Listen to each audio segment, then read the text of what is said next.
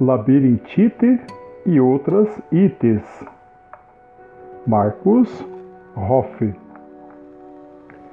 Acordei tonto. Ora, alguns amigos me dizem que não se surpreendem, porque normalmente sou mesmo meio tonto. Bullying. Amigos. Amigos à parte. O fato é que estou com a labirintite atacada. A isso somam-se a rinite e a sinusite também. E como se não fosse suficiente a esse grupo medonho, junta-se a tendinite nos pulsos. E está pronta a minha tragédia diária, já que trabalho digitando textos o dia todo. Fico me lembrando das aulas de língua portuguesa, essa coisa linda, especialmente por conta da minha coleção de itens. Dona Cidinha, minha professora da sétima série, hoje conhecido como oitavo ano, nos brindando e enchendo duas lousas com listas e mais listas de sufixos e prefixos gregos e latinos.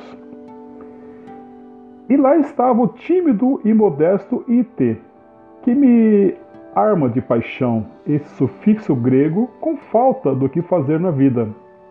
Lembro-me dela olhando fixamente para mim, eu com o nariz sempre escorrendo por conta da coriza, causada pela rinite e sinusite, explicando que o sufixo it indicava sempre uma doença ou inflamação do órgão ou da estrutura anatômica presente no radical da palavra. No meu caso, a infecção das narinas, rino, daí rinite, e dos seios da face, sinus, daí sinusite.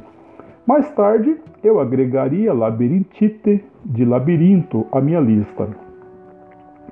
É estranho imaginar que temos uma estrutura em nosso corpo chamada labirinto. É o nome dado a uma região na parte interna da orelha.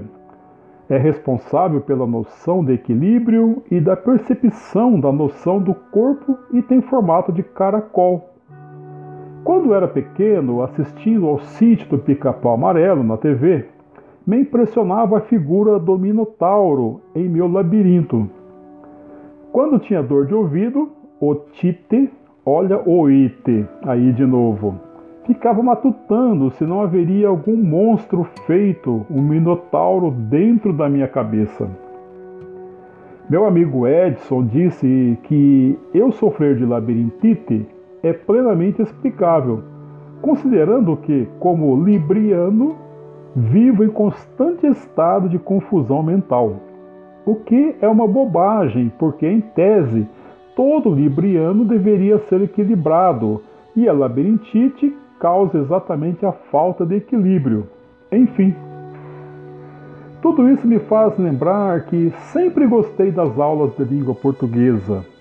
Me encantava saber é que as palavras eram criadas, de onde vinham, como se dava esse processo.